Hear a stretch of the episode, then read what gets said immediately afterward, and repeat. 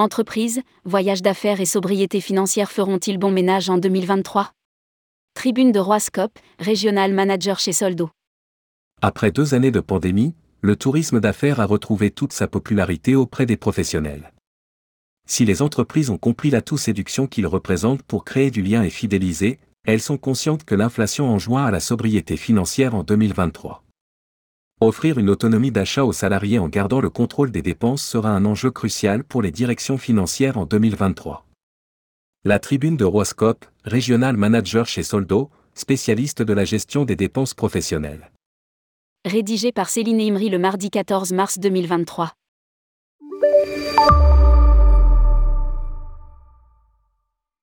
Le secteur du tourisme d'affaires, qui avait été mis à mal par la pandémie, a déjà pu constater une reprise en 2022 et devrait atteindre les 829,5 milliards de dollars d'ici 2027 selon le Global Business Travel Industry Report de Report Linker. Du côté des collaborateurs, l'engouement pour les voyages d'affaires ne semble pas avoir faibli. 90% des professionnels sont des déclarent vouloir continuer à voyager pour affaires tout au long de leur carrière, selon une étude Savvy Sleeper. Cette même étude avance que 92% des professionnels qui voyagent pour affaires déclarent éprouver un sentiment de réussite contre 78% seulement parmi leurs pairs qui ne voyagent pas. Aussi, 80% des sondés qui voyagent se disent satisfaits contre 62% parmi les collaborateurs qui ne voyagent pas. Les voyages d'affaires se profilent donc comme un véritable avantage pour la marque employeur. Les professionnels semblent avoir raison de percevoir le voyage d'affaires comme un indice individuel et collectif de réussite. Un voyage d'affaires bien géré peut rapporter environ 11 euros pour chaque euro investi par l'entreprise.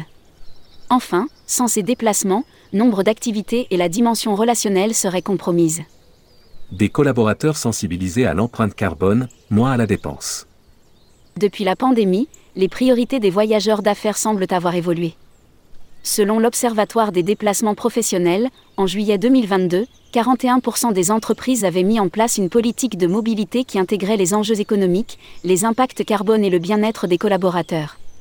Pour autant, interrogés en deuxième partie d'année 2022, ces derniers se déclaraient prêts à revoir leurs déplacements pour plus de sécurité et de garanties sanitaires, 89%, pour préserver leur équilibre vie professionnelle et vie personnelle, 88%, pour plus de productivité, 83%, et pour un moindre impact environnemental, 78%. En revanche, Yann Barbizet, cofondateur de Corporate Mobilicy, qui a commandaté l'étude, révélait à deplacementsPro.com que le coût était l'un des critères les moins importants pour les voyageurs.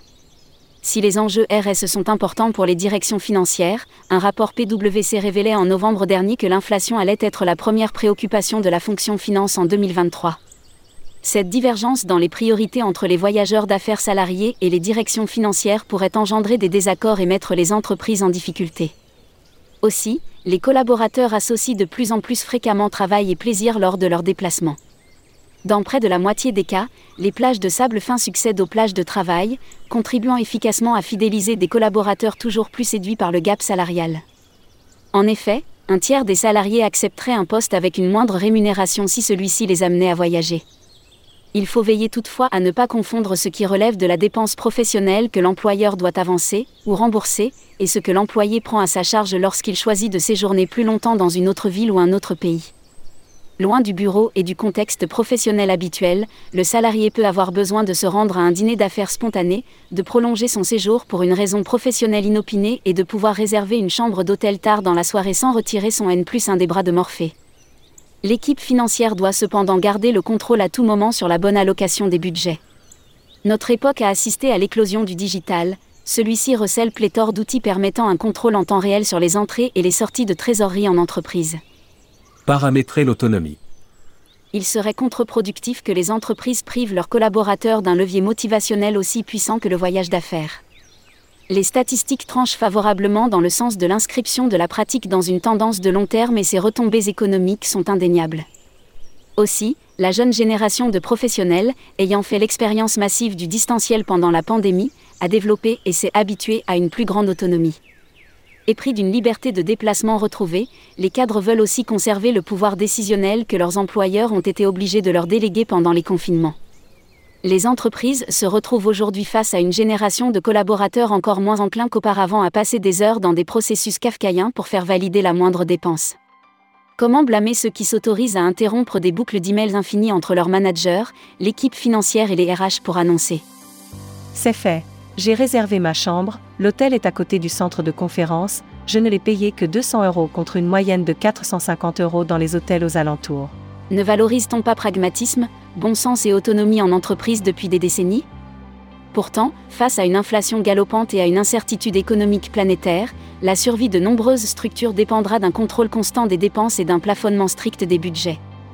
Il faut donc que les entreprises trouvent un moyen de garantir à leurs employés l'autonomie qu'ils désirent tout en pouvant la paramétrer.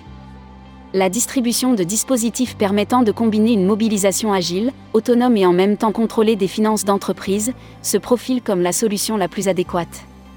Dans des contextes professionnels où le voyage surviendrait tôt après le recrutement du salarié, où des relations de confiance n'auraient pas encore eu le temps de se nouer entre la direction et les employés, des cartes prépayées d'entreprise, conçues spécifiquement pour régler les frais de voyage, permettent d'écarter bon nombre de dépenses incongrues. Le voyage d'affaires entre tradition professionnelle et modernité de moyens. Le voyage d'affaires refait surface dans nos vies professionnelles et c'est tant mieux.